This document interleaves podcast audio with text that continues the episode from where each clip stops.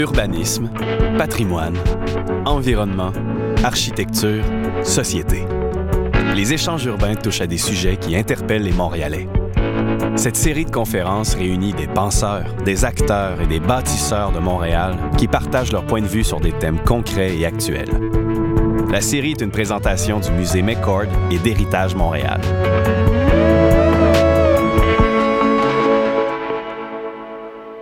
La conférence Les grands axes montréalais, vue d'ensemble ou urbanisme pixelisé, a eu lieu le 21 octobre 2015.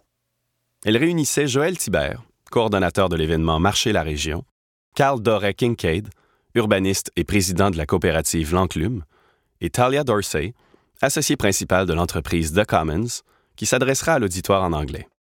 La série Échange urbain est enregistrée devant public au musée McCord et animée par Dino Bumbaru, directeur des politiques à Héritage Montréal. Uh, thank you very much for joining us tonight for this uh, opening panel for the fourth session of the Échange urbain, the City Talks. Euh, le thème de la vue d'ensemble et du, euh, euh, de l'urbanisme pixelisé, c'est un titre qu'on a euh, retenu ensemble, notamment parce qu'il utilise avec le mot les grands axes deux fois la lettre X, donc il compte beaucoup au Scrabble. Et le Scrabble, c'est un peu le défi que nous avons quand on parle d'urbanisme à Montréal. C'est comment est-ce qu'on assemble pas juste des mots un petit peu individuels, mais comment on fait des phrases, comment le territoire est, un, est, ordonné, organisé.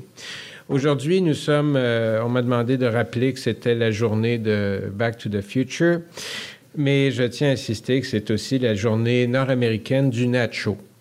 Et voici comment notre société s'organise aujourd'hui en petits triangles de couleurs diverses. À l'époque, c'était le zonage qui assurait ça. Maintenant, c'est l'industrie agroalimentaire euh, de masse. Mais euh, peut-être blague à part, euh, le thème des grands axes montréalais, c'est aussi une évocation qu'on peut se faire. Il y a quelques jours, avec euh, certaines personnes qui sont ici, on faisait une exploration de la gare Jean Talon jusqu'au vieux port de Montréal. On a pris simplement l'axe de l'avenue du Parc, de la rue de Bleury, de la rue Saint-Pierre, et on a pu passer à travers un carottage, un échantillonnage, un sampling, as the DJ would say, of the cityscape and the history of how a city is assembled. Park Avenue today is divided between three or four boroughs. Sherbrooke Street, even more. Notre Dame, Gouin. Perhaps Gouin is not so critical in the sense that it's a bit of a picturesque um, uh, uh, street or um, way, but some of the streets we have in the city perhaps deserve a more consistent view. And consistent view doesn't have to, to equate Rue de Rivoli in Paris or uh, some of the big avenue in Moscow under Stalin. You know, consistent view also has to handle the diversity and so on.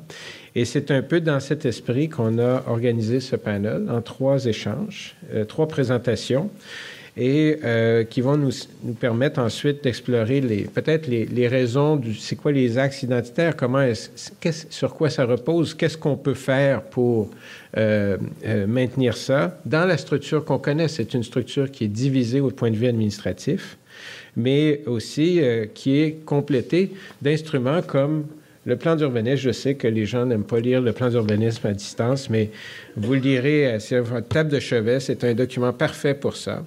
Mais dans le plan d'urbanisme de Montréal, qui date de 2004, il y avait cette notion de tracé fondateur qui est introduit. Hein. C'est quand même des, outils un peu nouveaux. Vous savez, à Washington, ils ont euh, identifié comme sur le National Register le plan de Washington. Il y a certaines villes où certaines avenues sont identifiées comme des objets.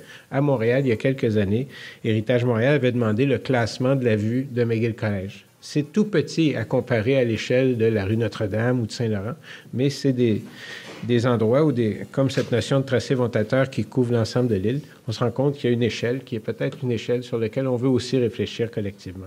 Et c'est là-dessus qu'on va peut-être euh, lancer la discussion. Joël Thibert is the, the Semel man of, of the region, but uh, a Montrealer also. Alors, Joël?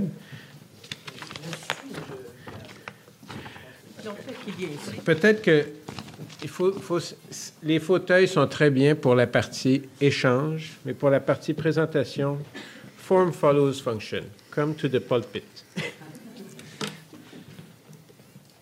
Ah, je vois, j'arrive à retrouver l'image. Excusez-moi.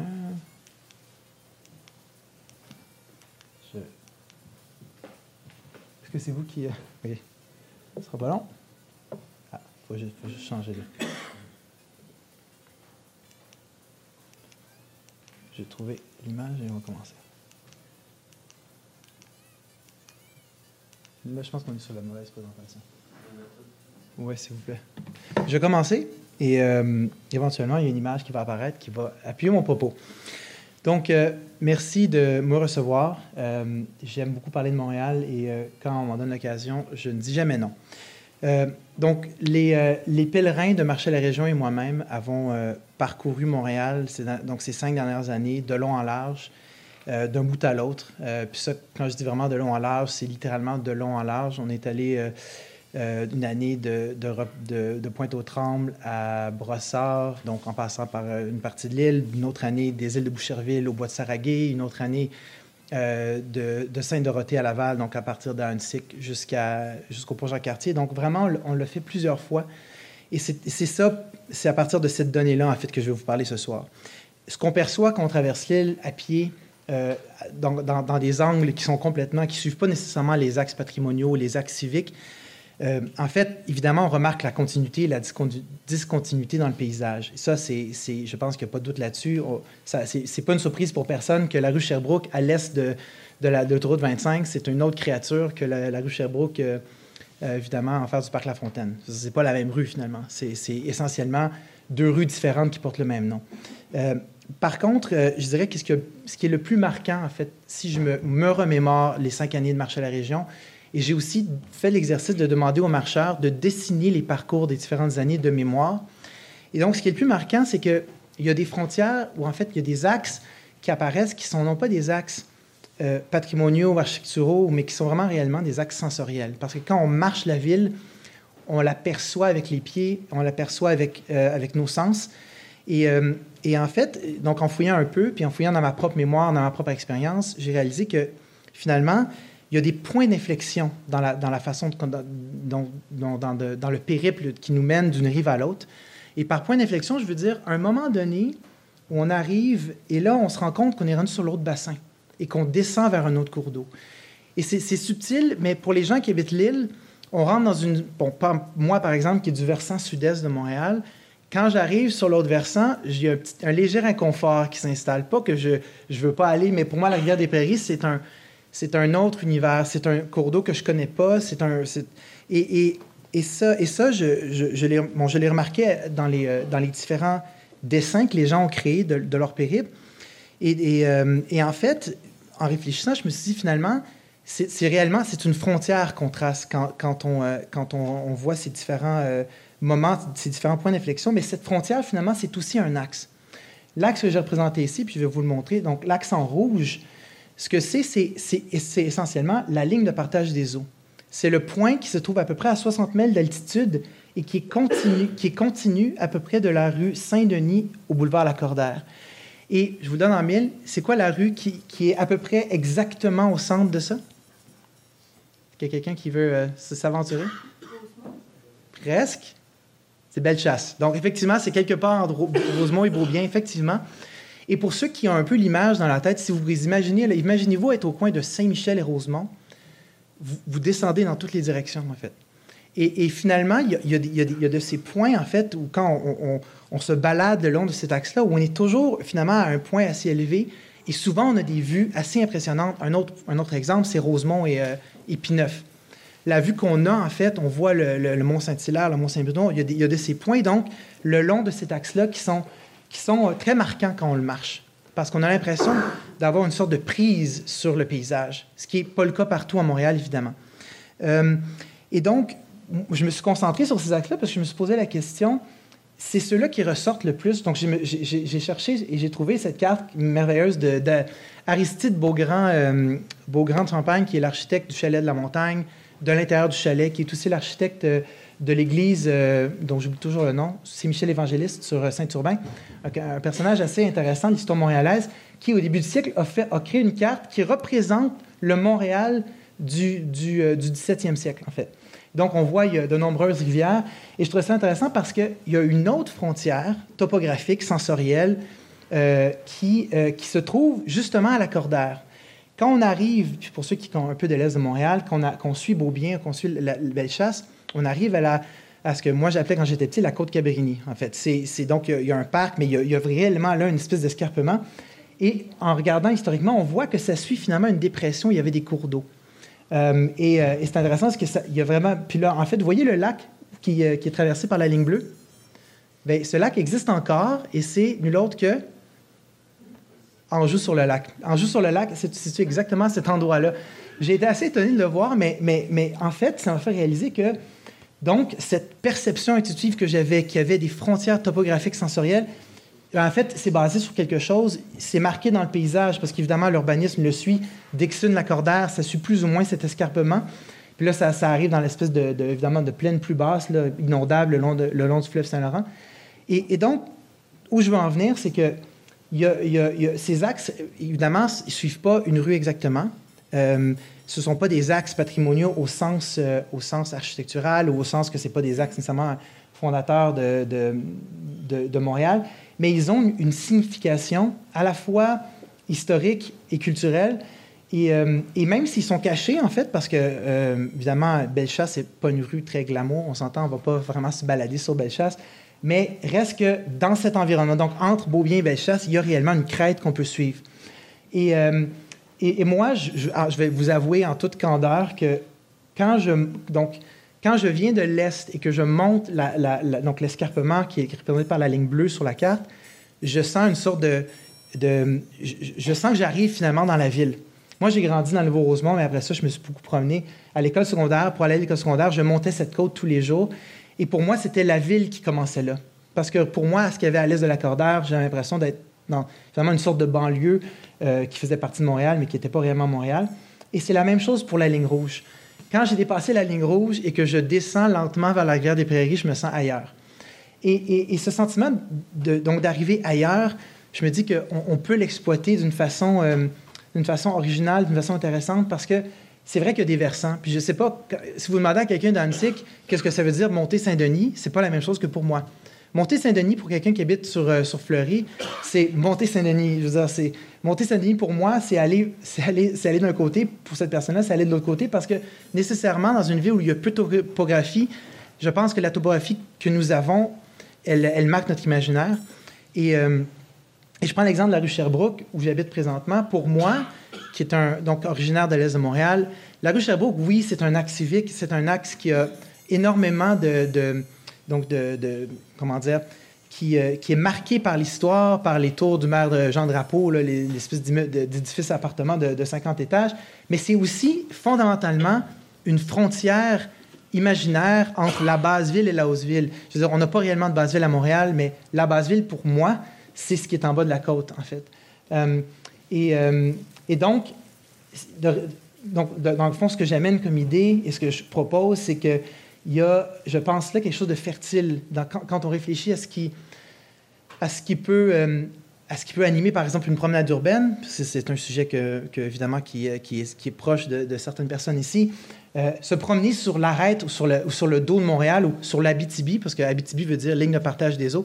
L'Abitibi montréalaise, finalement, c'est la rue Bellechasse. Euh, et, moi, je, me dis qu'il y, a, dans cette frontière-là, il y a aussi un axe qui vaut la peine d'être valorisé et, euh, euh, qu'on comment dire qu'on le fasse qu'on le fasse rejaillir, qu'on le fasse ressortir. Et évidemment, ça va avec une réflexion sur les, marques qu'ont laissé les cours d'eau et qu'ont laissé l'érosion avec le temps.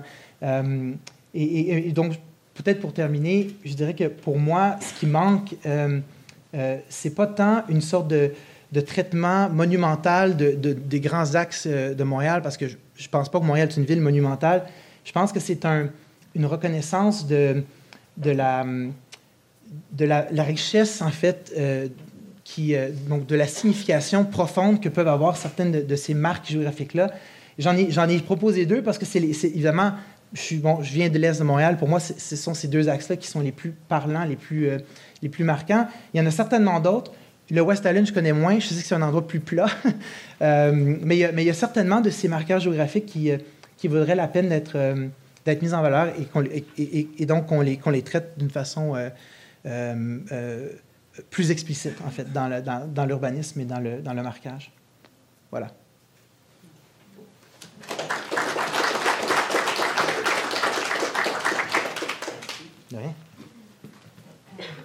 Merci, euh, Joël. Et puis en plus, parler de Aristide, comme ça, notre célèbre ABC de l'architecture. Alors, euh, on a. Eh oui, c'était euh, une petite blague comme ça. En passant. Pince sans rire. Mais une chose qu'on on, parle d'axe, c'est un peu la thématique. Là, on vient de poser la question de la géographie sensorielle, aussi la question des frontières. Hein? Alors, euh, c'est l'anniversaire aujourd'hui de l'inauguration du Guggenheim à New York, qui est un espace, comme on connaît, en spirale. Il y a un axe très fort, mais personne ne touche cet axe. Or, il existe bien. Peut-être que cette notion entre les frontières, les parcours et euh, les éléments qui sont peut-être la puissance de Guggenheim, c'est un peu le vide qui est dans le milieu, mais aussi le déplacement autour qui nous anime. Alors, il y a, a peut-être quelque chose à aller faire de ce côté-là. Enfin, c'est un pur hasard c'est beaucoup plus intéressant comme hasard que la journée du nacho, je dirais. Carl. Présent. Au, pupitre. À la chair. c'est pas le pupitre.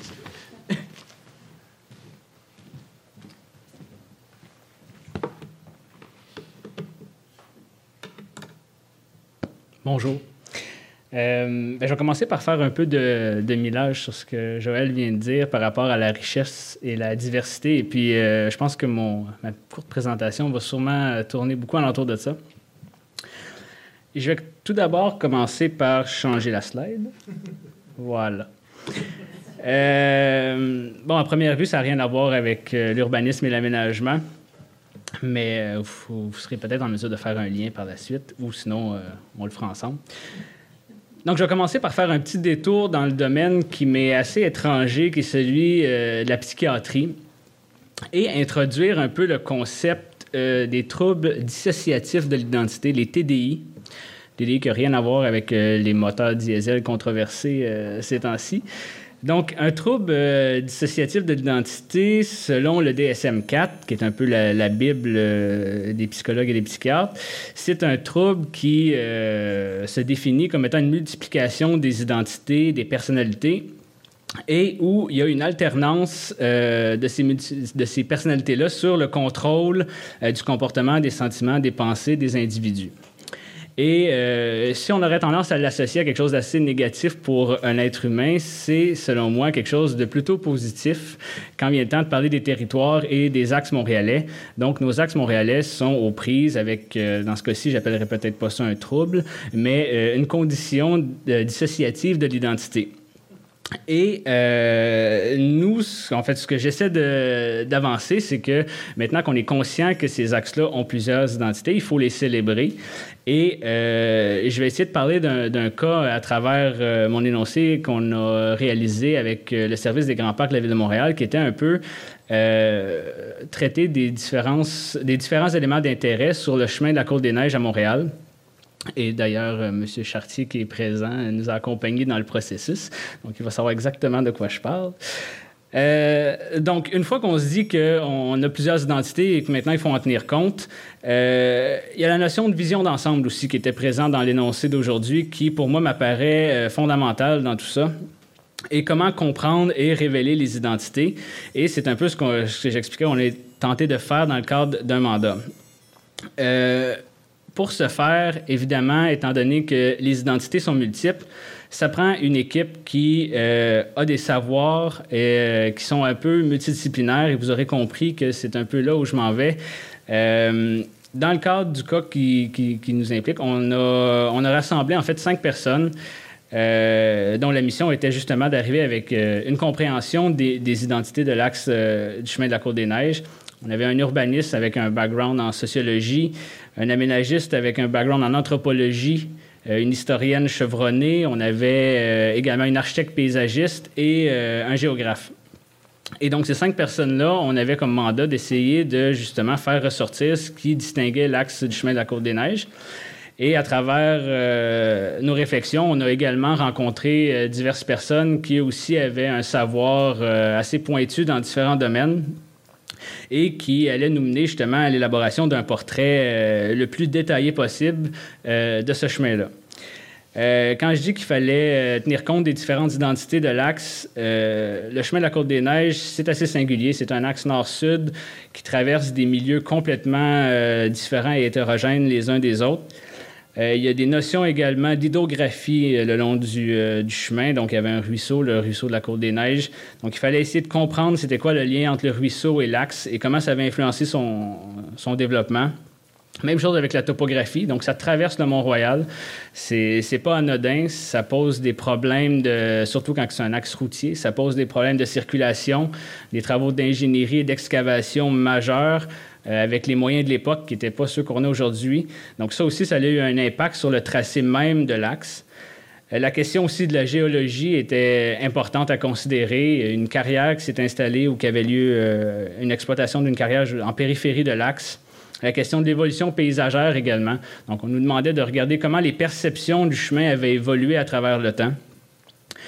Les différents courants urbanistiques également, fallait en tenir compte. Euh, une époque où euh, la circulation était vraiment le leitmotiv de tout le monde, euh, de tous les aménagistes, donc qui, qui, voulaient vraiment axer sur la fluidité des transports. Donc ça aussi, ça a eu un impact sur l'aménagement de l'axe. Les formes architecturales, il y a des complexes vraiment intéressants d'un point de vue d'architecture moderne également. Donc, c'était quand même un gros casse-tête qu'on avait. Donc, l'idée, c'était de, faire ressortir ces éléments-là et surtout de créer des liens. Et c'est ce qu'on a tenté de faire, dans le fond, avec euh, notre équipe et euh, les gens qui nous accompagnaient.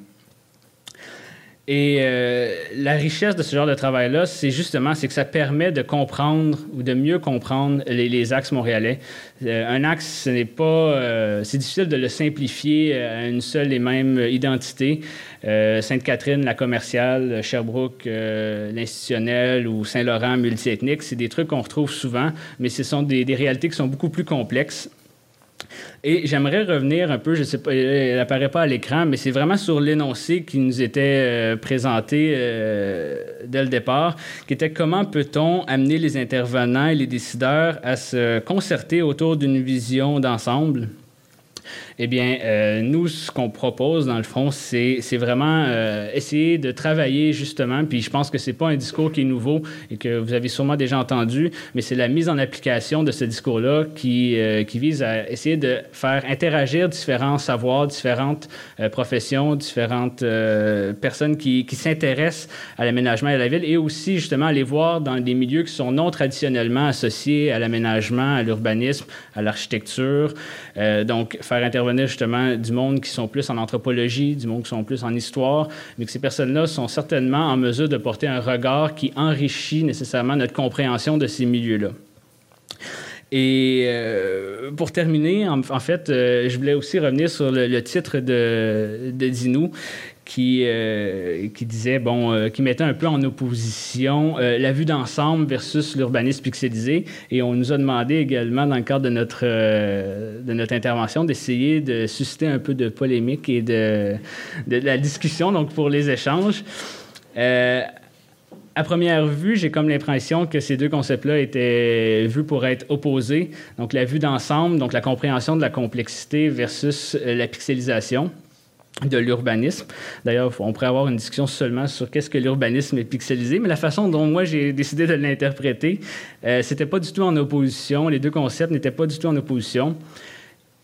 Ce que, ce que je m'apprête à dire, dans le fond, c'est que la compréhension de cette diversité, ce grain fin qu'on est capable d'aller euh, reconnaître ou euh, chercher à travers euh, nos regards multiples sur un, enjeu, un territoire, un axe, fait en sorte qu'on est capable d'arriver avec des interventions qui sont beaucoup plus sensibles en environnement. Donc, du grain fin, on arrive à intervenir de façon très ponctuelle euh, donc, peut-être au niveau du pixel. Mais ce qui est intéressant de savoir, c'est vraiment la vue d'ensemble. Une fois qu'on sort du pixel, c'est être capable d'avoir euh, le big picture, comme on dit. Et euh, pas nécessairement penser qu'un axe est uniforme et homogène, c'est vraiment le comprendre dans sa complexité et d'intervenir en conséquence avec des interventions qui ne sont pas du mur à mur, mais qui sont adapté aux différents milieux, aux différentes réalités.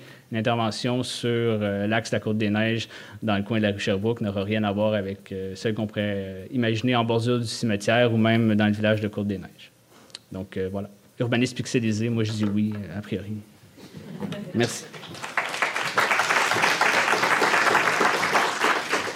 Merci, Carl. on a eu on a eu l'emploi du terme axe dans le sens axe fluide. Intéressant, axe fluide. Donc, vraiment, on est dans la, métaphysique là, avec ça. oui, c'est ça. Euh, on se rappellera que le premier des échanges urbains a porté notamment sur le fleuve, euh, Jean Descaries qui était là. Euh, moi, je note aussi cette, idée du grain fin qui permet l'intervention par rapport au big picture, qui permet de la compréhension. Peut-être il y, a quelque chose. Est-ce que c'est polémique comme propos? Je ne sais pas, mais on verra. On va peut-être qu'on il faut peut-être aller au, bar pour ensuite euh, remonter le niveau d'agressivité. Euh, mais euh, l'objectif n'est pas ici de se battre, mais de débattre. Alors, peut-être, Talia, you can uh, bring a third dimension. We had les frontières sensorielles. Nous avons eu une notion de géographie et d'identité. Et maintenant, on va avoir le troisième œil. Thanks, Dinu, and thanks to the McCord and Heritage Montreal for the invitation. Um, I think I most likely was invited because of uh, some work that we have been developing around Sherbrooke Street in the context of our Civic Assets project, um, which I will talk about. But if you'll indulge me, I thought uh, I'd step back a little bit just to give you some idea of the context of why we're interested in Sherbrooke and how we're interested in Sherbrooke and why uh, we think it's totally imperative that we uh, all be interested in Sherbrooke and, uh, and the Grands of Montreal. Uh, so, you know, when we think about streets and we think about the Acts, we really, you know, consistently understand them as part of our urban infrastructure. We understand urban fabric. Um, what we don't think about, I think, as much is their relevance and importance within the civic fabric of our cities uh, and as civic infrastructure in our cities. Uh, we know streets to have the capacity to carry civic life. Uh, you know, if we can use, for instance, the example of the Main, is maybe the best example in the city where you know it, it conjures images of the evolution of the city, the legacy of people, the life of the city, and continues to do so to this day in some capacity. Um, we also see it in terms of um, more explicit urban planning ideas like the pedestrianization of, of, of streets, uh, which certainly has existed, um, exists elsewhere, and is being reimported uh, in many ways. So, all, all of these things are ways in which we understand streets to have the capacity to carry civic life. What they're less, I think, understood as um, is as a system and as a network of civic infrastructure. And I emphasize the word infrastructure here because I think we need to start understanding civic infrastructure in the way that we understand water infrastructure or electrical infrastructure. And what I mean by that is that we're talking about essential infrastructures that carry the that carry cities that actually allow cities to function uh, through time. And right now, I would argue that our civic infrastructure is being consistently eroded. And so we need to sort of recognize its importance and start to break it down in terms of what it is. And this, um, of course, is not easy. Uh, it means sort of, I think, two things, right? What do, what do we mean by civic? Uh, and the other thing is, how do we understand civic life to be allied to our built environment, and how are the, is that relationship determined? So, to tackle the first in about uh, one and a half minutes, uh, civic. What is civic? Um, there's a great French term, uh, civisme, which very awkwardly translates in English, I think, to civicness. Um, so, the civicness of our cities, um, the civicness of our streets. What do we mean? Uh, you know, we, we mean civic. It's, of course, an incredibly complex term. Uh, it's incredibly um, complex to break down. Uh, and while we have certain things, uh, indices for cities like uh, happiness indices or uh, walkability indices, or I think as Dino has put forth on a few occasions, uh, strollability should be a new index for, for, for cities. Um, we don't really have a means by which to actually measure civic life, civic health, uh, and to create an index that might be able to do so is, is incredibly uh, complicated, but it's something we're trying to do. Um, and the way that we're doing it is actually to sort of use the city itself, um, and more specifically to use Sherbrooke Street and to try and, to a certain extent, reverse engineer an understanding of how it's functioned within the civic life of the city and what are the constituent elements that have supported that participation within the creation and the perpetuation of the civic uh, fabric of Montreal. So why Sherbrooke? Well, um, you know, I think as my colleagues have well set up, and Joel maybe particularly, I mean, you know, there's a sort of geographic primordial relevance of Sherbrooke to the city in terms of framing its geographic layout, which in turn is sort of one of its most determining characteristics. In other words, you know, sort of the being very much the, the ledge between the mountain um, and the and the escarpment. Um, it also, you know, on a more sort of socioeconomic level, crosses the city east to west. We all know uh, what, what that means in the context of Montreal. It crosses five boroughs and crosses probably every possible socioeconomic uh, category within the city in significant ways. Um, it also has sort of an interesting civic legacy, of course. Um, you know, I'd say there's sort of been monumental occasions. You know, historically, it was the the, the sort of processional, you know, to, to, to the Olympic site, for instance. Uh, there's, I don't know how familiar you are, but the story of the Corridor, which was this sort of incredible, um, you know, kind of Potemkin corridor of art that got dismantled sort of two nights before the Olympics actually opened by. Um, for, for controversial reasons. Anyways, but it was Sherbrooke Street. It was Sherbrooke Street that was determined to be sort of the processional axis to sort of one of the most international events uh, the city ever had. Uh, you know, when, I'm, when I sort of present this uh, with slides, one of the slides I love too is sort of during the student protests with sort of this massive red wave, sort of aerial view showing the ways in which it participates even to this day as a very um, obvious and I think um, explicit civic axis in the city. So, for all these reasons, we've come to really um, be interested in Sherbrooke Street to understand how it works. But it, it, one of, I would say, the most important reasons we chose Sherbrooke Street is because of its form and composition. And this brings me to sort of the, the second question, which was how is civic life allied to or structured by our physical and built environments? And for this, I think we need to understand streets not simply as negative space, right? Streets are not just thoroughfares but actually are constituted by the built form that shapes them. And this built form is not neutral. Um, it's actually a fairly sophisticated system of what we call um, civic assets. And sorry, I should have done this a little while ago, but. Uh, yeah, though one flew over the cuckoo's nest might be apropos for uh, my talk thus far. Um, now I will change to the Noli map. So th- this is a, the Noli map, and for those of you who aren't familiar, this was a map probably still to this day one of the most comprehensive maps done of Rome in 1748. And um, the reason that I showed it here is um, as much as Rome and Montreal are very similar uh, in their constitution. Um, what's fascinating about it is that you see, I've actually inverted it uh, in terms of black and white, but to illustrate the point that the way that it was drawn was to show not just simply the buildings and the streets as separate entities, but in fact, what you see in black are the floor plans of all the public spaces that lie along uh, the streets of Rome. So, very clearly, Noli was recognizing that streets are not simply axes and buildings are not simply forms, but that these are deeply integrated spaces of civic and public life.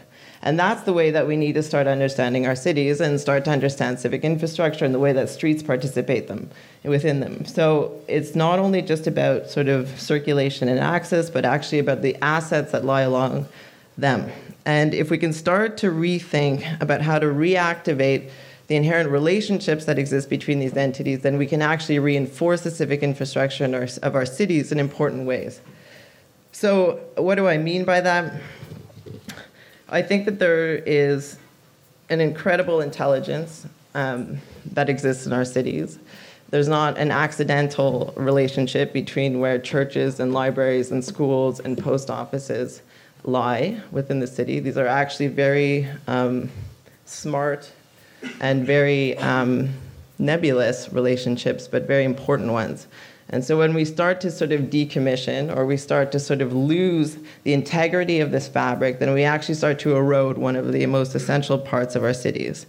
So if we can actually leverage the intelligence and if we can actually recognize these relationships, then I believe that our streets and the assets that are strung along them can start to become essential um, pieces again of our civic life as we move forward uh, and today. Thank you.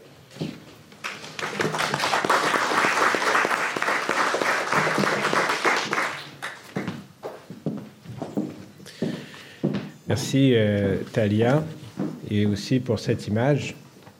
It may be in negative, but it's a very positive contribution to our discussion in a way that we can have access without having a straight line. It's also important because there is a tendency to to read things in the easy formal way, you know, but uh, les parcours ne sont pas nécessairement des lignes droites, même si on a une grille à Montréal. Et ce, genre de plan nous a inspiré il y a quelques années à faire une architecture sur les lobbies du centre-ville, puisqu'on est souvent traité de lobbyiste. Vous avez vu le François Cardinal vendredi dernier. Eh bien, on s'est dit, on va faire un une, exploration des lobbies au centre-ville, et c'est en fait euh, une façon de dire euh, l'espace de la rue pénètre le bâtiment, et le bâtiment n'est pas, pas blanc ou noir, en fait, c'est beaucoup plus riche que ça.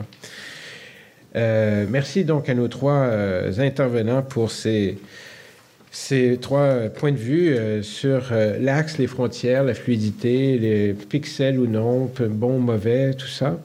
Nous, on a une mission ce soir qui est une mission d'intérêt public. Donc, on va essayer de s'y tenir et on s'est pris pour hypothèse que peut-être la pixelisation est un peu mal présentée comme ça et peut être perçu de manière négative, mais ce qu'on constate, c'est qu'il y a un manque de vision d'ensemble.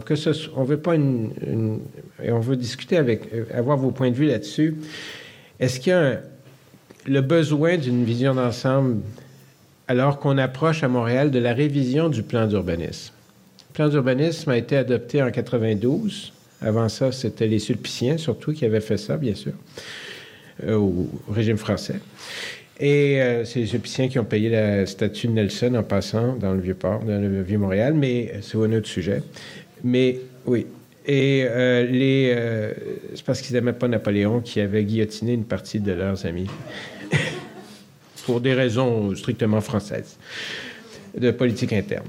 Euh, mais 1992, le plan d'urbanisme Jean Doré.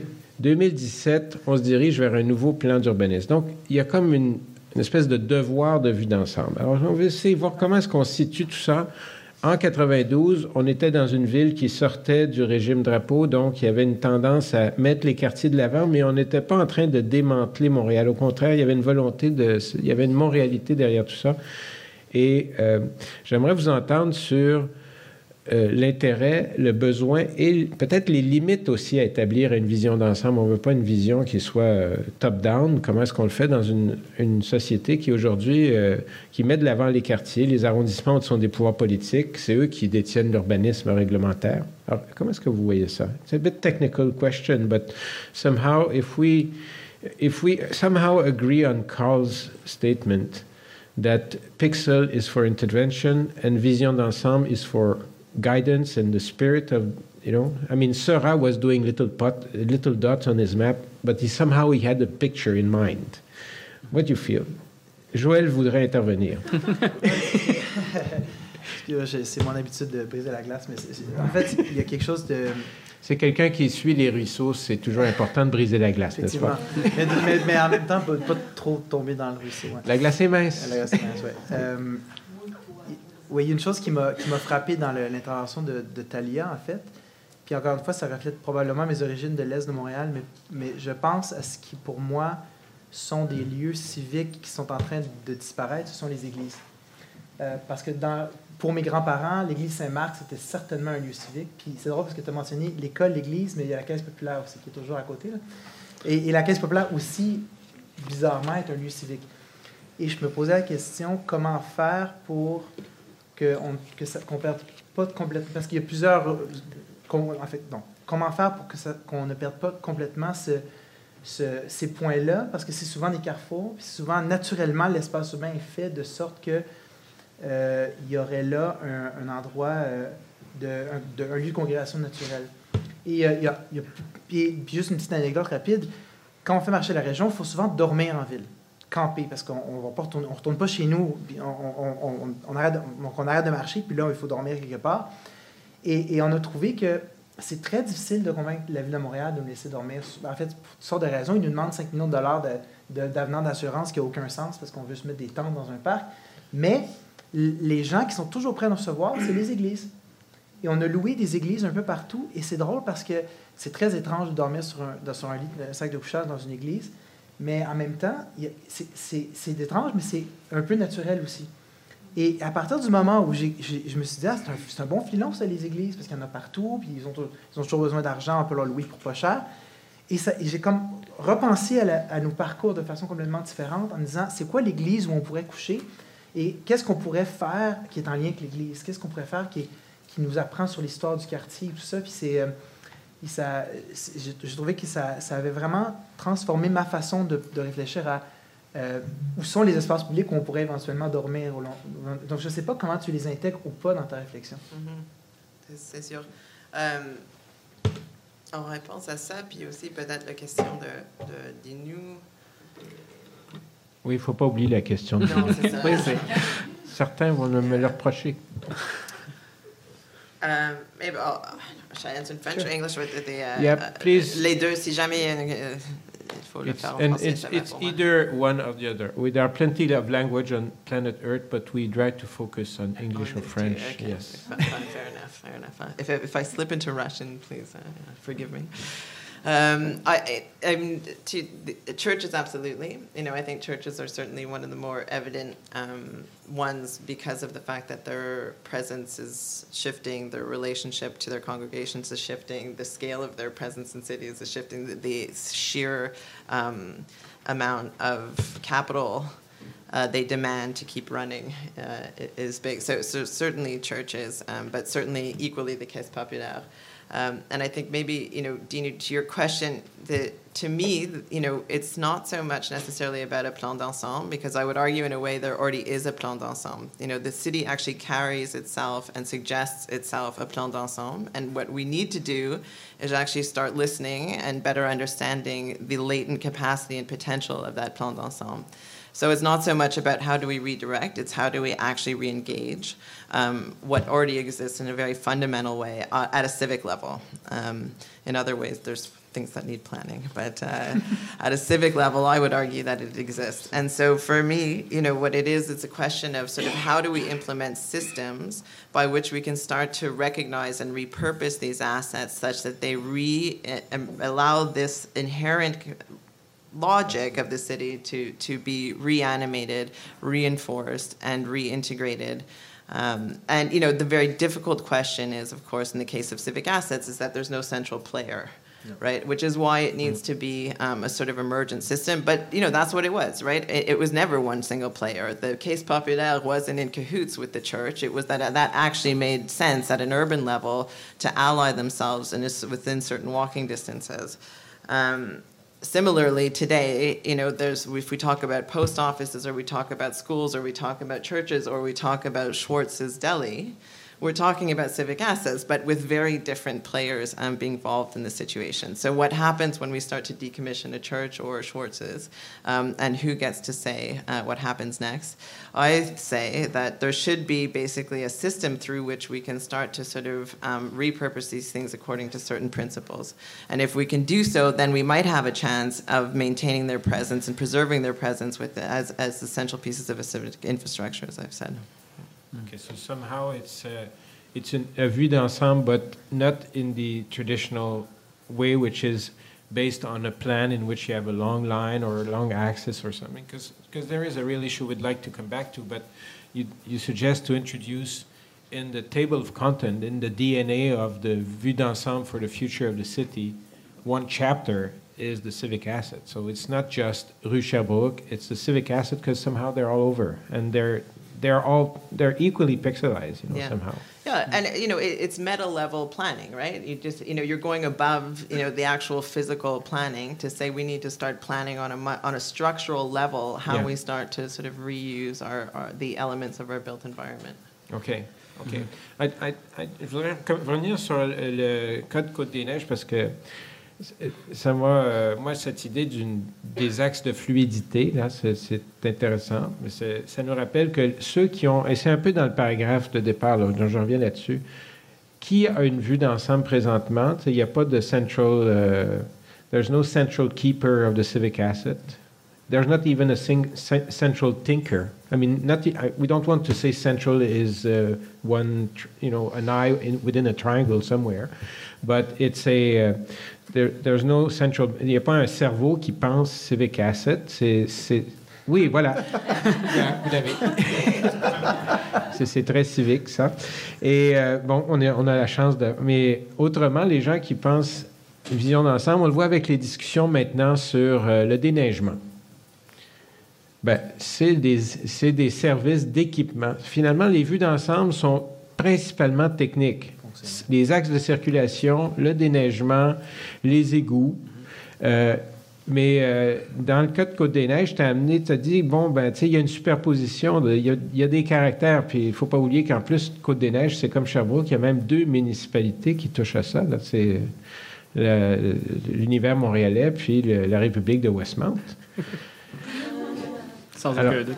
Euh, Qu'est-ce que, mais dans les travaux que tu fais, toi, comment est-ce que tu verrais aller un petit peu au-delà de la, la vision d'ensemble technique? Toi qui as parlé d'équipe, donc les Ben, Oui, cerveaux, les gens qui sont capables de regarder ça ensemble. là. Tout à fait. Ben, en fait, euh, avoir su que vous étiez si brillant, on vous aurait inclus. non, non, je savais déjà que vous étiez brillant, mais en fait, euh, vous étiez certainement occupé à d'autres choses, puis les budgets étant ce qu'ils sont.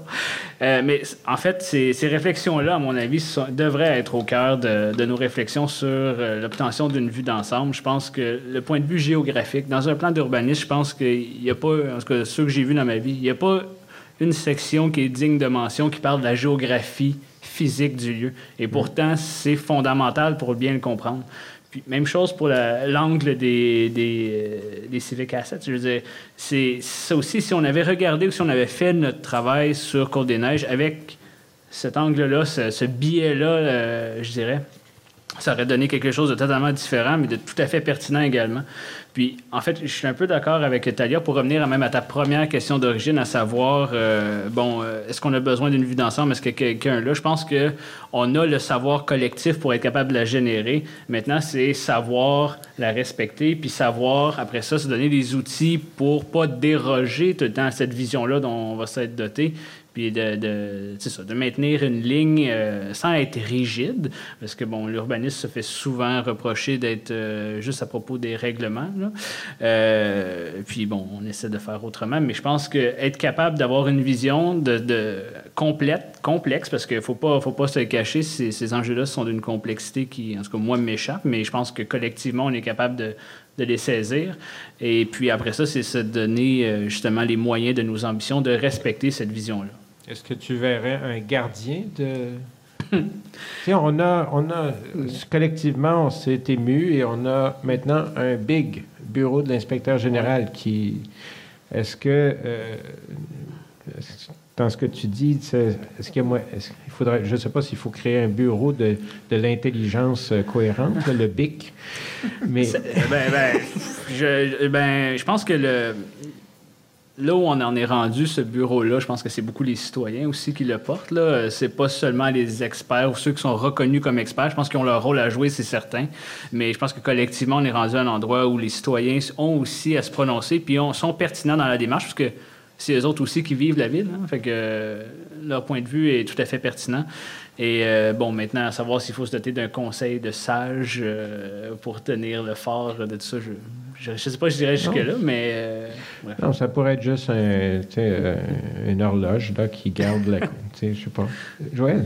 Ben, en fait, euh, je, je- je- je reviens en fait à mon propos initial, qui est celui de, de l'exploration de la ville par les sens.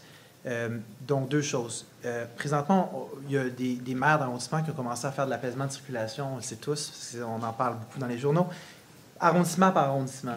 S'il y a un endroit, puis c'est un lien, je pense, direct avec euh, la façon dont on fait, dont on vit la ville sensoriellement, quand on se place à bicyclette ou même à pied, c'est que s'il y a un endroit où il y a besoin d'une vision d'ensemble, c'est bien là, en fait. Hum. Parce la paix, oui, c'est vrai. Ben, parce que de toute façon, quand on, quand on repousse les autos, les véhicules sur les grandes artères, ben, on, en fait, on déplace vraiment, elles ne disparaissent pas, les autos. En fait, la circulation, elle, elle, se redistribue. Mais là, mais pour moi, il y a, le lien que je fais, c'est que dans la façon dont on, dont on imagine ou dont on planifie, j'aime mieux imagine, le, le, le loisir, il y a peut-être mm, mm, mm, euh, une piste intéressante. Je pense, bon, vous connaissez peut-être euh, certains d'entre vous le Bogota, qui, est, qui a été pionnière, en fait, dans, le vélo à partir du début des années 80, où à tous les dimanches à Bogota, euh, il y a 220 km de, de, routes qui sont fermées pendant de 7 h le matin à 3 h l'après-midi. Moi, quand j'y ai habité pendant un an, c'est comme ça que je me suis développé une vue d'ensemble. Parce que en parcourant, qui est une ville très rébarbative, résistant, parce que euh, bon, le, transport en commun, il est quand même développé, mais c'est pollué, c'est très bruyant, c'est pas très agréable d'y marcher. Mais, mais donc, de faciliter, en fait, hmm. que la vue d'ensemble se, se, se, crée, non pas, non pas qu'on la, la, suggère aux gens, mais qu'on laisse les gens se, la, la, vivre. la vivre. Hmm.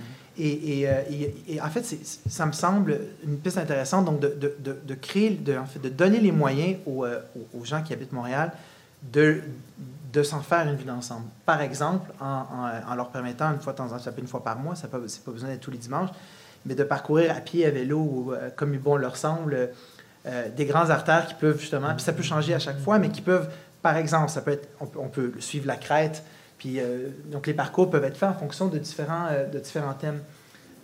parce que justement, pour qu'on puisse donc voir quelque chose de différent à chaque fois. En tout cas, pour moi, je sais qu'il y a déjà le tour de l'île, il y a toutes sortes de choses comme ça déjà, mais pour moi, c'est pas réellement un, moment où on se fait une vue d'ensemble. On voit juste plutôt les, casques des gens à côté de nous là, quand on fait le tour de l'île.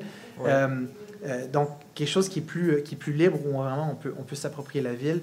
Donc, plutôt que de dire voici comment on la voit, on laisse, on laisse aux gens la chance d'eux-mêmes de, se, de se faire cette idée, en fait. De...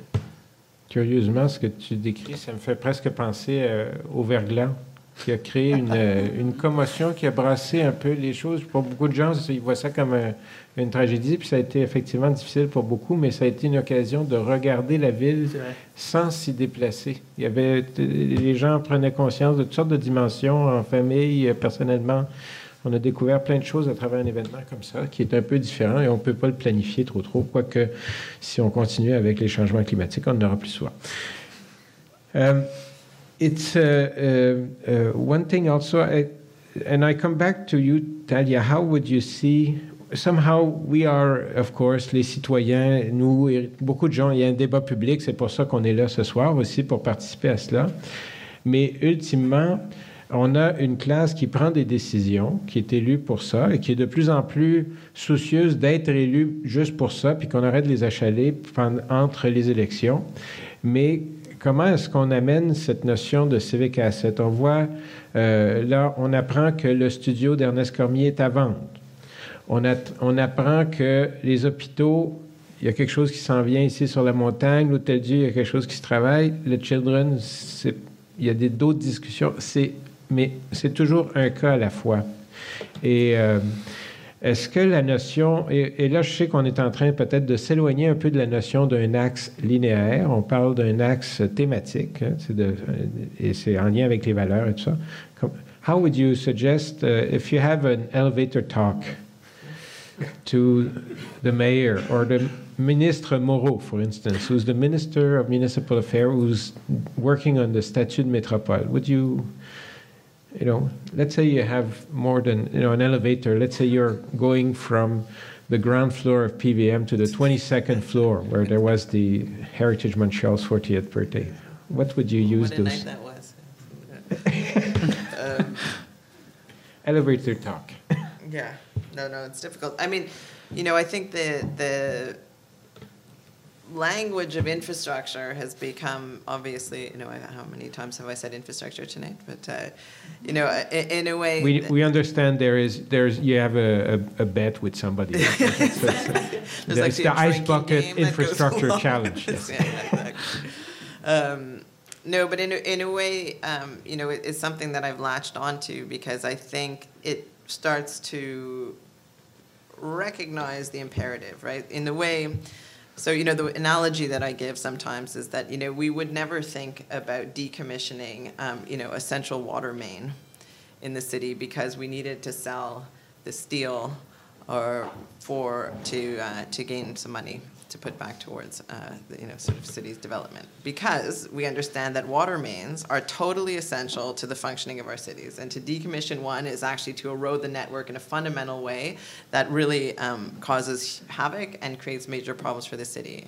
So I think until we start to understand, and we need to start understanding civic assets in that light, so that when we sell the Ernest Cormier studio, when we sell off the post office, you know, what we're doing is actually eroding a fundamental infrastructure of the city that actually, you know, is, is, is, is making the city less effective and functional in the same way that if the economy fails or the water systems fail or there's a, an environmental disaster, the city needs to be resilient in important ways in order to, to combat these things. So if we can start to sort of systematize a means by which to preserve and also modernize, and to me, uh, we, we haven't gotten too much into this, but to me, the, you know, the whole methodology that I'm proposing is that these are one and the same, right? That to actually to preserve civic assets is to modernize them, to modernize them is to preserve them, if we can understand their fundamental connection to the civic fabric and to the urban fabric of our cities. So, in other words, to give you a concrete example, right, the post offices um, you know, this, in a way, this whole set of thought um, was started by me coming back to Montreal, moving back after living abroad for 15 years, walking the streets and seeing a for sale sign on the post office. And, you know, I sort of, struck me, and I said, you know, I get it, it's obvious, right? The postal system is suffering, and modern times are changing. But what I found shocking was that this was just being sold without any public discourse surrounding it, without anybody really sort of being shocked by this. And the reason it's shocking is that if you think about what a post office is, right, it's not just sort of, you know, that little thing on the corner. It's generally high architectural value buildings existing in a total hierarchical network with each other within not only a city, but across the entire country you know that's not a trivial asset. That's an asset that's been built over time you know is totally strategically connected and and and dependent upon its integrity. So why are we not being smarter about reusing that asset in a way that actually deploys all of those different levels of importance significance and connection to our cities? You know rather than just selling them one off or you know maybe in a pixelated fashion in such a way that they just become whatever happened the, the free market happens to determine at that very moment so what could it be? Well, let's think about contemporary issues, right? You, right now, there's a lot of discussion about food deserts or food distribution, right? Local production. There's all sorts of needs and desires and interests for food distribution? Well, what do you know? You actually have a network of assets that are connected by a highly efficient distribution network uh, ubiquitously across cities, across food deserts, in, you know, into sort of major ports with sorting centers in a hierarchical way. Well, that seems to me like a pretty natural and strategic mapping that could start to develop that, on the one hand, sort of reinforces and preserves the inherent capacity of those civic assets, but through the lens of their contemporary potential. So that's a lot yeah, we are already at the 155th floor now. Yeah, yeah. You know, yeah. Sorry, in my mind, PBM is that much taller. You know, I've forgotten. But you're almost scooping us on the fourth of this exchange. Uh, this time is on agriculture in the city. Yeah. So uh, please do not cross that line. The seeds, the seeds, yeah. So, but you know, sorry, quick, just very quickly though, you know, I, am very much for sort of grassroots and community and the citizens. You know, I think there's huge amounts of capacity that exists there. But equally, I think sometimes we tend to sort of, I think that we're at a bit of a moment where I think the pendulum has swung deeply into those camps. I think, in mm. fact, to understand the macro level view, the sort of municipal or the governmental roles that need to be played, and you know sort of those people that are in power positions and the, and the, the responsibility that they have and also the professional capacity that they have uh, to determine sort of more effective ways that these things can happen i think is equally important so just put in a word OK. The door just opened. euh, Peut-être qu'on pourrait. Si, Est-ce qu'il y a, comment ça fonctionne avec un micro ici? Hein? Il y a un micro. On parle de la vision macro, mais pour parler, ça prend un micro. Alors, euh, on a euh, Daniel Chartier, l'homme aux rayures, et ensuite le sixième président d'Héritage Montréal. Bonjour. Euh, par rapport à la, au chemin de la Côte-des-Neiges, le travail que Carl a fait et son, équipe est, remarquable parce qu'on voit, entre autres, l'évolution de la rue et l'évolution de son encadrement urbain. Et, c'est souvent ce qui est manqué quand on parle de requalifier les rues. Les gens regardent, puis bon, OK, fonctionnellement, maintenant, il faut avoir une rue de telle largeur, puis donc on, on, ne fonctionne qu'avec le, volet euh, voirie, alors que la compréhension de l'évolution, le fait que ça élargit, élargit, élargit, et euh, le, cadre euh, construit se modifie, le, fait d'avoir la, compréhension historique devrait éclairer l'action. bon, là, il y a tout un projet qui se fait sur À quel point la réflexion qui a été portée sur l'ensemble a influencé l'action sur le, grain fin n'est pas toujours évidente, mais il y a des, gestes intéressants qui se posent. Mais euh, comment faire pour que ce, type de processus-là se fasse de façon plus... Euh, dans le cas du Mont-Royal, c'est parce que le gouvernement du Québec par le biais de la ministre de la Culture. Euh, il y a une volonté d'aller vraiment loin dans la compréhension, mais euh, il y a d'autres rues aussi qui ont une, importance. Puis comment faire pour que la compréhension historique, architecturale et autres ait un dialogue avec l'action la, euh, voirie? C'est une, bonne, une question. c'est comment faire. Voilà, c'est dans le comment. C'est ça, oui. On, était un peu en, Ça nous rappelait un certain euh, texte, euh, une question-réponse euh, oui ou non, mais avec un préambule très long en 1980. Là, on ne s'est pas rendu à la question. Comment faire?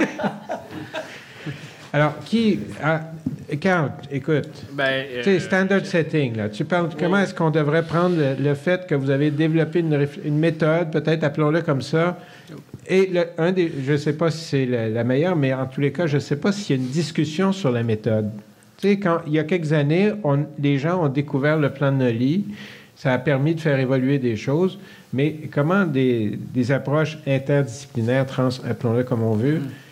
peuvent être devenir un peu la façon dont les corps publics commandent des études sur des territoires complexes. Ben, ou des je, je, ne peux que militer ou prêcher en ma faveur, dans le sens que, euh, en effet, la question du design du processus, je dirais, est comme fondamentale dans tout ça. De quels outils on va se doter pour comprendre notre territoire, pour moi, c'est euh, la base, puis c'est ce qu'on essaie de, de promouvoir. C'est pas évident parce que je pense que traditionnellement, on a eu tendance à euh, regarder le territoire avec bon, des silos. Puis je pense que on l'entend depuis combien de temps, puis cette volonté de, de faire des liens, mais dans les faits, j'ai pas l'impression que ça se matérialise. Puis ensuite de ça, puis le meilleur exemple, c'est ça, c'est que nous, on a été mandatés pour faire cette étude. Mais après ça, on n'a aucun lien avec l'équipe de mise en œuvre, de réalisation. C'est fini. Ils partent avec notre document, puis euh, ils l'interprètent euh, comme ils veulent, puis ils en font ce qu'ils peuvent. Puis après ça, c'est une autre... Euh, c'est comme c'est complètement désarticulé, les deux. Puis je pense que ce lien-là puis là, on rentre dans des mécanismes de, de mandats qui sont octroyés. Puis ça, devient vraiment complexe, j'ai l'impression. Ça, mais si on parle de façon utopique, je pense que euh, les personnes qui sont amenées à poser un geste d'intervention doivent rester en contact, peut-être de façon plus serrée avec ceux qui ont travaillé, mettons, sur la compréhension du territoire. ce lien-là se perd mmh. souvent. Mmh. Puis comment le réarticuler, c'est pas évident dans la mécanique dans laquelle on est en ce moment. Ça, c'est ça. Bon, on sait comment repérer dans un réseau euh, d'aqueduc comme celui de Montréal des fuites ou bien des blocages parce qu'on a une lecture du réseau, mais effectivement, on n'a pas une lecture de où circule l'intelligence et la compréhension dans le système. C'est peut-être peut que, Joël, veux-tu dire quelque chose? Joël, il, vous avez fait une méthode qui est celle de, de de mandat, tout ça. Joël, c'est le... à nous, il y a plein de monde qui Non, non, non, je sais, mais enfin, au moins, il a une, expérience concrète. Là. Ah on n'est pas juste en train de compter, de faire de la statistique. Et euh, Joël, c'est le, podo maestro qui, qui lit le territoire avec euh, les pieds. Mm-hmm. Mais en fait, mon intervention elle va être plutôt celle d'un consultant en gestion. ah! C'est peut-être un peu plate. mais il se révèle le chasseur du sac. Je me souviens que quand j'ai travaillé au quartier international de Montréal, que je souvent passé la réflexion qu'il y avait une sorte de, de schizophrénie la façon dont la ville de Montréal traite ces, donc, axes, où il y avait une équipe d'ingénieurs, au ce qui s'appelait le site à l'époque, ça change tout le temps, ça change de nom tous les deux ans, mais le service d'infrastructure, transport, environnement, des gens, des ingénieurs qui s'occupaient des grandes artères. Et donc, il y avait une vision euh, donc, ils sont, ils sont centrales. Et donc, eux, ils laissent les, les petites rues euh, aux, aux, gens des arrondissements. Eux s'occupent des artères. Il y avait donc une vision d'ensemble d'ingénierie. Hmm. Mais il n'y avait pas l'équivalent en urbanisme, en aménagement. Et dans le fond, il y a peut-être une chose aussi simple que d'avoir une équipe multidisciplinaire à la ville qui est responsable d'un artère, euh, d'un axe, où tu peux avoir aussi finalement des, des, des conseillers en aménagement d'une autre, autre unité administrative, mais qui travaillent ensemble sur, cette, sur, ce, sur ce même axe. Parce que je pense, donc, d'un point de vue de voirie, infrastructure, on a cette vision-là, mais on ne l'a pas, on l'a pas du point de vue. Euh, du point de vue environ, euh, du point de vue aménagement. Et souvent, ce qui se passe, puis là, on l'a vu sur le boulevard Saint-Laurent, c'est qu'on a fait un projet d'infrastructure et après ça, on saupoudre de l'aménagement sur le dessus. Mais c'est pas mm. réellement ça que tu veux dire. Tu sais, ce qu'on a fait sur Saint-Laurent, mais des petites plaques avec les années, mm de création des édifices, c'est intéressant, mais c'est cosmétique. C'est amusant, mais c'est pas du tout, je pense, de, ce dont tu parles. Non, puis je, serais bien curieux de voir, en fait, s'il y a eu une réflexion sur la nature même ou les identités, ou c'est quoi l'axe Saint-Laurent, tu sais? Ben, c'est ça. Il y a des plaques. Mais je veux dire, ce que je veux dire, c'est que mais... finalement, c'est finalement que cosmétique, alors que ce que tu proposes, c'est beaucoup plus, ça va beaucoup plus loin, en fait. Mais... c'est continu dans le temps. Ça peut pas être juste euh, ponctuel. On, y a pensé une fois et c'est fini. Mm-hmm. C'est une réflexion qui, euh, doit être en continu. C'est pour ça que je veux dire, la ville, elle a, elle a des gens, elle, les a tous, ces gens-là, les historiens, les géographes, les, ah ils sont tous là. Les historiens, peut-être moins maintenant. Peut-être moins. Ah, mais ben, ils nous racontent des histoires, ça, il y en a d'autres qui s'en chargent. Euh, Gérard Baudet. Euh, je voudrais d'abord mentionner que, par rapport à ça, euh, il y a deux principes de banalisation des axes à Montréal. Le premier principe, c'est la toponymie. Il s'agit d'aller à Londres pour réaliser à quel point la toponymie peut être porteuse d'histoire, où une voie relativement continue peut changer de nom à peu près à 12 reprises euh, en traversant l'agglomération. Euh, il s'agit de voir un Français à qui on dit euh, Tu vas sur la rue Sherbrooke, qui s'imagine que ça va être un petit bout de rue d'à peu près 250 mètres, puis à un moment donné, qui fait 40 km. Il en perd son latin et tout le reste aussi.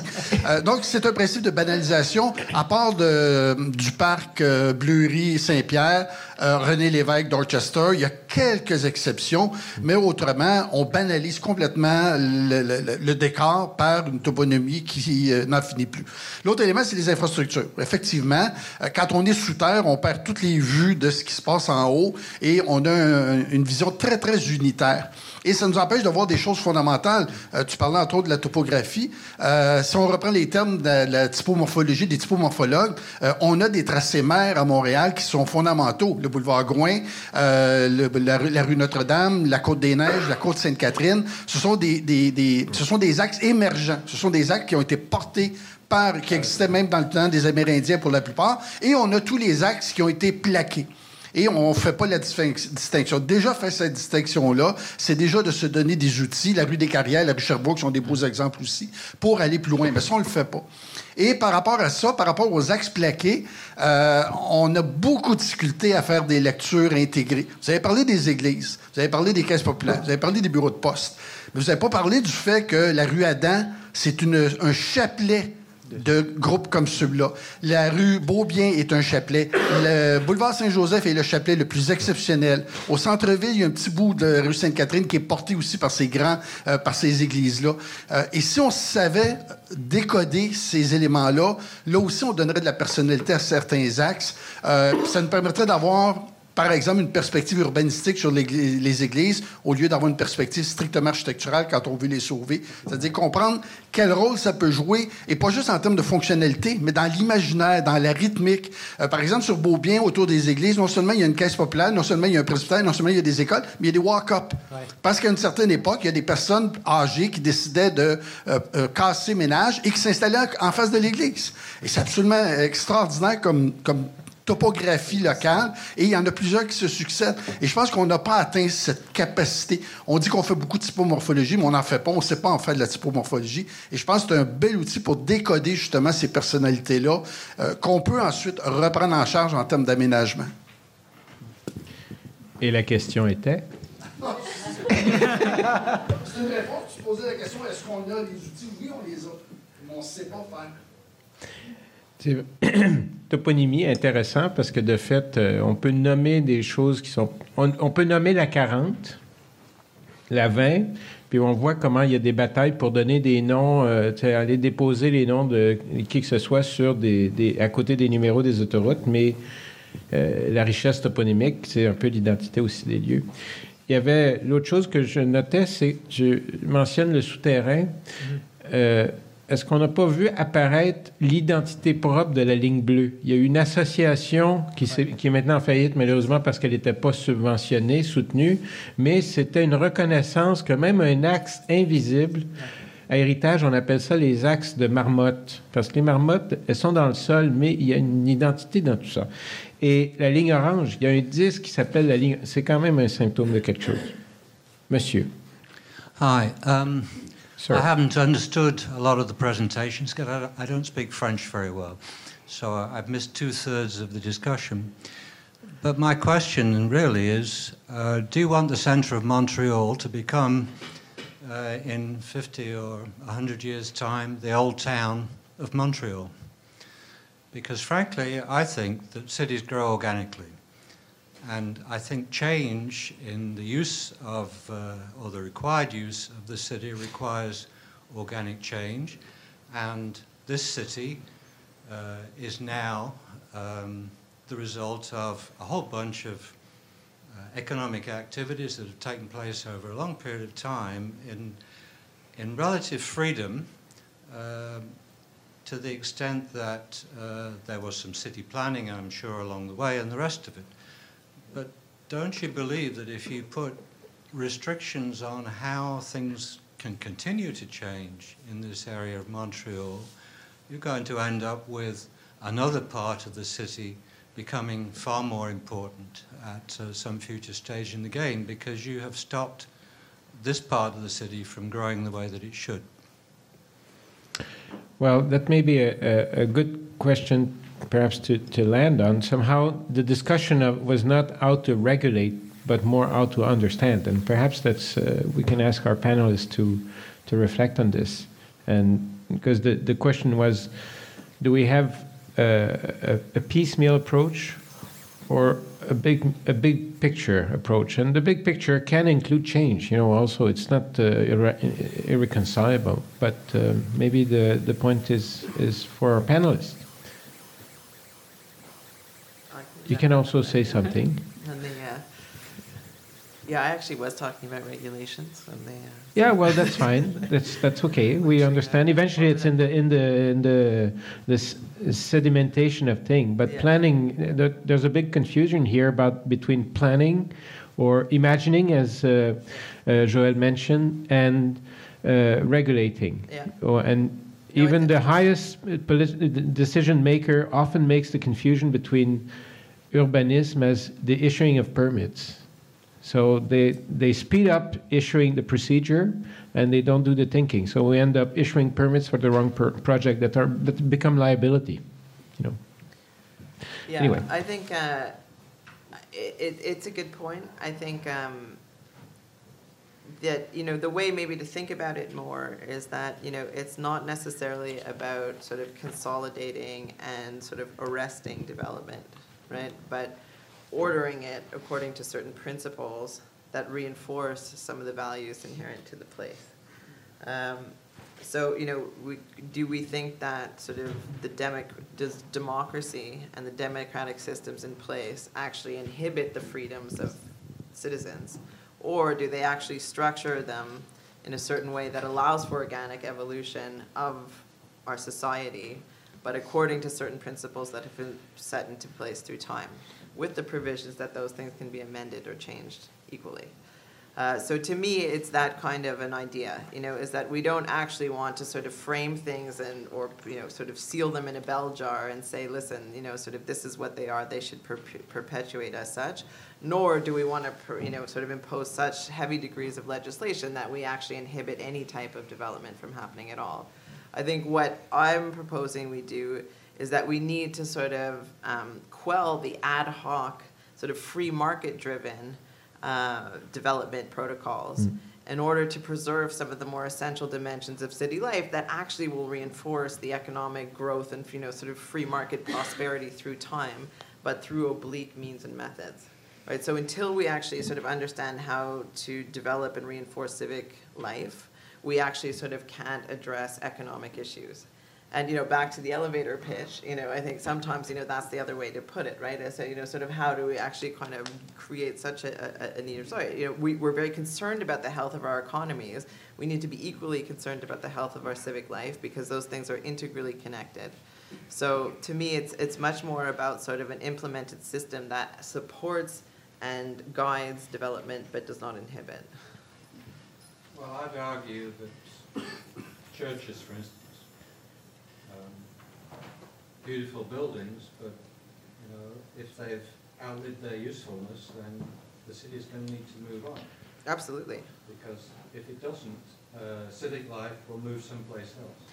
Well, that's you know, but also it should be said that's the point, right? Is that you know it's not so with the post office, it's not to say you know we must save the postal system. You know these things must stay post offices. You know life changes, right? You know we don't use the postal but, system the way we did, but what we should be using is the inherent strategic capacity of those assets in a way that you know, what we're not doing is strategizing a connection, right? We're not saying, well, listen, here's all the different ways in which this thing connects to our urban fabric and performs within our civic fabric, right? How can we actually find a right kind of reprogramming that can deploy those elements and those characteristics and those capacities in a way that will perpetuate the civic fabric, right? So, the, you know, a post office becomes, you know, a Lululemon, you know, to me, that's a total strategic divide between the inherent capacity of that asset and the contemporary function that has replaced its former one. You know, the food example is one to me that, you know, much more strategically allies a contemporary need with an, a physical asset that exists and its latent potential within the urban fabric.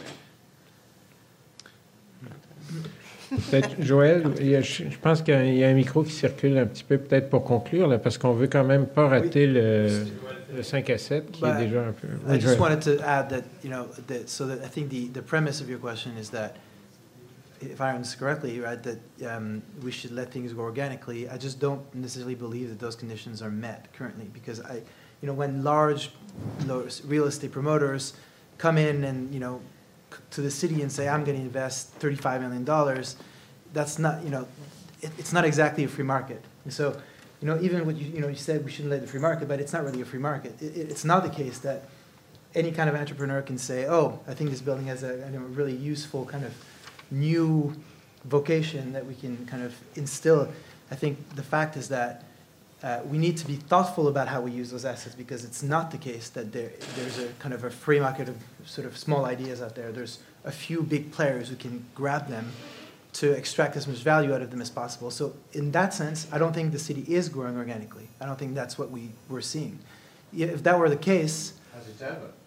Well, sure, but it's a it's a question of you know how many. So there's an ecosystem, and I think this particular ecosystem is as far as it's ever been from what I would call organic. But anyway, so so that's a it's a you know. Yeah, well, there, yeah. but it's also that uh, some of these properties are treated like artifact, whereas they are actually they're more part of a living landscape. You know, and that's these are things that perhaps can, you know, the, the, the reference concept might be more interesting to develop than they usually say, do we change or not change? And all these conservationists are just mummifying people, and the other one are just these greedy speculator who don't build city; they actually speculate on city. And but actually, there is perhaps there there bridging concept that we might be ready to explore further. Et avant de, avant de, de devenir moi-même un panéliste, ce qui n'est pas ma job, je vais peut-être passer la parole, puis on va essayer de conclure pour euh, se diriger vers le, where this can continue. Monsieur. Emmanuel Paquette, euh, membre assidu de Héritage Montréal. Euh, la, question qui vient d'être euh, posée, à laquelle on a tenté de répondre, c'est toucher en, réalité à la façon d'amener une, comme depuis le début hein, de la discussion, une vision cohérente et, structurée au problème d'aménagement d'ensemble. Finalement, moi, je vais préciser la question pour, en revenant en arrière un petit peu. On a évoqué les, églises, les caisses populaires, des éléments qui autrefois structuraient euh, l'activité civique. Aujourd'hui, on en dispose en grand nombre. Les communautés religieuses euh, ne trouvent plus la clientèle et les classes, euh, les populaires, en ce moment, au moment où on se parle, euh, sont dans ce programme de liquidation de grand nombre de leurs propriétés qui jouaient un rôle similaire. Et j'ai touché, dans, un cas et l'autre, j'ai touché à ces deux cas-là dans, plus, plus d'une occasion pour réaliser que ces propriétaires-là aussi, actifs qu'ils étaient dans la communauté, et euh, avec le rôle qu'ils ont euh, eu historiquement, quand arrivent à la fin de l'usage de leurs actifs, ne se préoccupent pas beaucoup euh, de ce que leur absence va, va produire comme, comme, effet dans la communauté. Et puis, j'ai trouvé ça un petit peu triste de constater ça. Mais en même temps, ça m'a fait réaliser qu'il y a deux, enjeux. Il y a l'intérêt public et l'intérêt privé. Et les deux euh, sont complètement dissociés euh, quand on arrive à ces événements-là. Alors, ma question plus précise pour les trois, finalement, pour voir si on a une idée. Euh, comment est-ce qu'on peut, par quel moyen, ou est-ce qu'il y a la possibilité de lier les intérêts publics et privés dans ces instances-là? Parce que c'est eux qui ont toujours le dernier mot sur ce qui arrive à la propriété. Alors, un, deux, trois. OK. Euh, ben, en fait, votre question me fait penser, j'ai récemment eu une discussion avec euh, un de mes amis qui s'appelle euh, Marc. Marc, que tu devrais rencontrer, si tu dis en passant, et qui a travaillé beaucoup, qui a fait en fait son mémoire de maîtrise sur la dette sociale des, de ces, de ces institutions-là publiques, ou, en fait, les églises n'étant pas tout à fait publiques, là, mais. Et comment, en tant que société, on est capable de reconnaître cette dette-là? Donc, le rôle qu'ils jouaient, qu'est-ce que ça représentait comme plus-value dans l'espace, dans le, dans le tissu, dans la vie des gens? Puis comment on est capable de s'assurer que cette dette-là euh, ne soit pas euh, complètement évacuée lorsque justement euh, les congrégations se départissent de leur, de leur bâtiment? Puis ça, moi, en fait, lui serait très certainement en mesure de l'expliquer ou de, de, le vulgariser pas mal mieux que moi en ce moment. Mais le concept de dette sociale, pour moi, était vraiment intéressant, surtout quand elle est liée à ces bâtiments-là. Puis maintenant, euh, la façon dont on est capable de la calculer, puis comment ça se matérialise, tout ça, euh, j'ai pas tout à fait les, clés pour euh, vraiment arriver à une solution précise. Mais je pense que ça, fait, ça doit faire nécessairement partie de nos réflexions comme société, puisque ce sont en effet, puis je pense que Talia travaille tout à fait dans, ce sens-là, ce sont des, éléments des, qui sont fondamentaux pour comprendre justement euh, la ville, puis justement quand, quand, on veut, quand on pense à l'avenir, comment est-ce que la ville va continuer à se déployer, euh, le rôle que ces institutions-là jouaient euh, doit être maintenu d'une certaine façon. Est-ce que ça se matérialise dans le bâtiment encore comme tel ou d'une autre façon, reste à voir, mais il ne faudrait pas évacuer le tout si facilement. je peux répondre en anglais, savez, les deux, ça va? I think, to me, the key is I think that we need to identify sort of the drivers of private interest and learn how to leverage those towards public interest right? So you know understand that those things operate in continuum. Private interest is not divorced from public interest. In fact it depends on public interest and can be driven equally. So an example um, and maybe also to the question previously about sort of legislation and over legislation is, uh, you know, let's say sort of green buildings, right, which is, you know, can get can perverted also, but. Uh, you know, there has been societally a shift to recognize the importance of environmental sustainability, right? That we just understand now that that is a new imperative that must be embedded within multiple levels of societal systems, including built form. Now, developers, you know, maybe did or didn't give a hoot about the environmental impact of their projects, but as soon as it becomes sort of part of the market-driven necessity, then suddenly they're pr- producing buildings that are much more higher performing on an environmental level.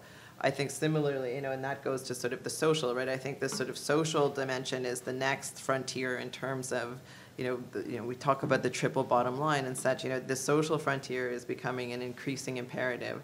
So how do we sort of, how does private development actually start to meet and address social needs, right? And furthermore, I think, you know, where it gets interesting for me in terms of sort of the civic assets discussion is that you know, what we're really doing is, you know, building it out to a point too, where we're interested in developing an investment fund, right, that actually starts to leverage, you know, as Joel pointed out, we can start to imagine sort of the city as a series of capital reservoirs, right? Each building represents a pool of capital that can mean something or it can mean more can mean just purely financial return or it can mean more. But if we can start to leverage the capital value and the real estate value of these assets towards new imperatives and new ideas about city building and city making, then we can actually start to merge the interests of both sort of private investment and public interest. Euh, les, euh, Et le mot de la famille? Oui, ben en fait, euh, parce que je pensais aux, aux gens qui, qui en fait, qui sont des membres de la coopérative des jardins, dont je suis, dont certainement la moitié des gens ici sont. Et on a réussi, comme mouvement, à faire fermer les caisses, à, donc à, à changer les heures d'ouverture récemment. C'est une coopérative. Il, y a, il y a Yves Michaud qui, qui, s'en- qui s'est impliqué beaucoup dans le passé. Il n'y a pas de raison, qu'on, selon moi, qu'on ne puisse pas changer la façon dont le mouvement voit ces caisses. Il est peut-être trop tard dans certains cas, parce que au final, c'est quand même, ça reste une coopérative qui a été créée en fait, euh, donc euh, qui est constituée de la sorte. Donc il y a une, partie de, ça qui nous appartient comme membre de la coopérative du jardin d'aller et de faire de l'activisme. Et peut-être que ça s'organise, mais c'est, euh, mais c'est, je vois pas pourquoi finalement on pourrait pas euh, avoir créer le même genre de pression qu'on a créé pour, pour, d'autres enjeux. Puis, ça, puis pour, le, pour, la, cheve- pour, le, pour ce qui est des églises, je je me passais à la réflexion que le cardinal Turcotte était une personnalité civique il n'y a pas si longtemps. En tout cas, il y a 20 ans, je me souviens qu'il c'est quelqu'un qu'on qu'on entendait souvent, qui était invité. Je me dis, c'est vrai que là, je saurais même pas, en fait, je sais même pas qui est l'archevêque. Euh, Monseigneur Lépine. bon, donc, Monseigneur Lépine, mais ça, ça montre à quel point on, est, on vient à une époque où finalement l'Église n'est plus vraiment une institution civique. En tout cas, elle n'est pas, elle ne, sa voix ne porte pas très loin. Et je me dis, est-ce que le maire de Montréal ne devrait pas aller rencontrer l'archevêque puis dire, regardez, est-ce qu'on peut travailler ensemble? Il, y a, y y ce geste-là aussi de dire, C'est un Un- rouge, hein? oui, d'un leader civique à un autre, de dire euh, on vous voit comme une institution importante qui de- avec qui on devrait travailler pour, euh, pour penser sur ces enjeux-là. Donc, il y a aussi cette, cette dimension-là, je pense qu'il ne faut pas ignorer, c'est que il y a, y a peut-être de nos leaders civiques le- une, une responsabilité d'aller vers, euh, vers ces, ces représentants de, de, de l'Église. Bon, ben écoutez, c'est formidable. Merci. On va peut-être revenir à l'idée des, des axes, mais surtout un axe qui va nous passer dans une certaine procession des remerciements aux panélistes que je vous invite à applaudir euh, par la présence.